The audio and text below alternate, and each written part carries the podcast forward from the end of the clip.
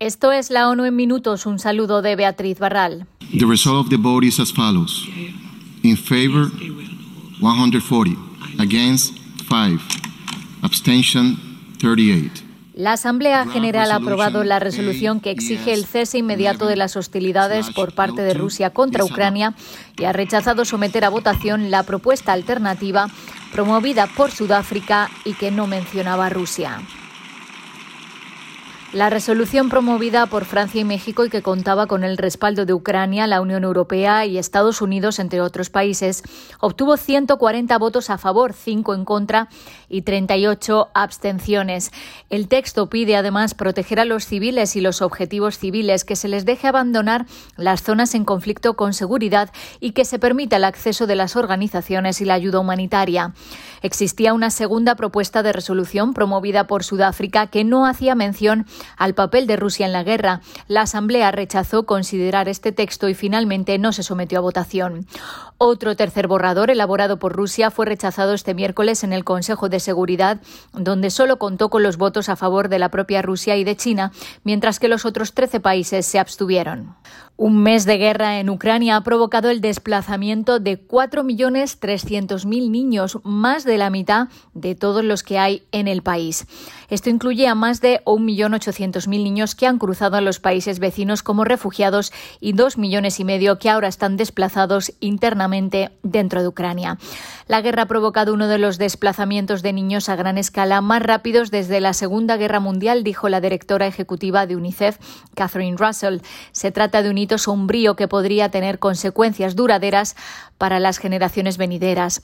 Según la Oficina de Derechos Humanos, 78 niños han muerto y 105 han resultado heridos en Ucrania desde el comienzo de la guerra el 24 de febrero. Sin embargo, estas cifras solo representan los informes que la ONU ha podido confirmar y es probable que el número real sea mucho mayor.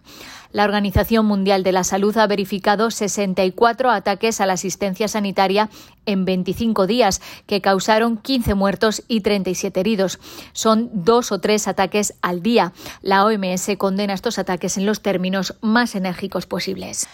El órgano de comercio y desarrollo de la ONU revisa a la baja su proyección de crecimiento económico mundial para 2022 del 3,6% al 2,6% debido a la guerra en Ucrania y a los cambios en las políticas macroeconómicas de los últimos meses.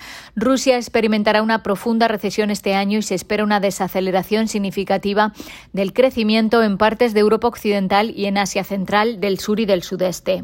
Los efectos económicos de la guerra de Ucrania agravarán la ralentización de la economía mundial y debilitarán la recuperación que se esperaba en la pospandemia, dijo la secretaria general de la UNTAD, Rebecca Greenspan.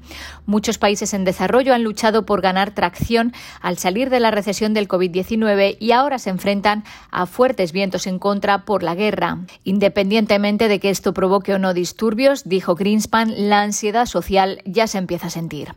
Para América Latina se reduce la previsión de crecimiento del 2,9 al 1,8%. El informe asegura que el panorama es mixto, aunque las cifras de crecimiento disminuirán sustancialmente. Los exportadores de fuentes de energía y materias primas verán fuertes compensaciones.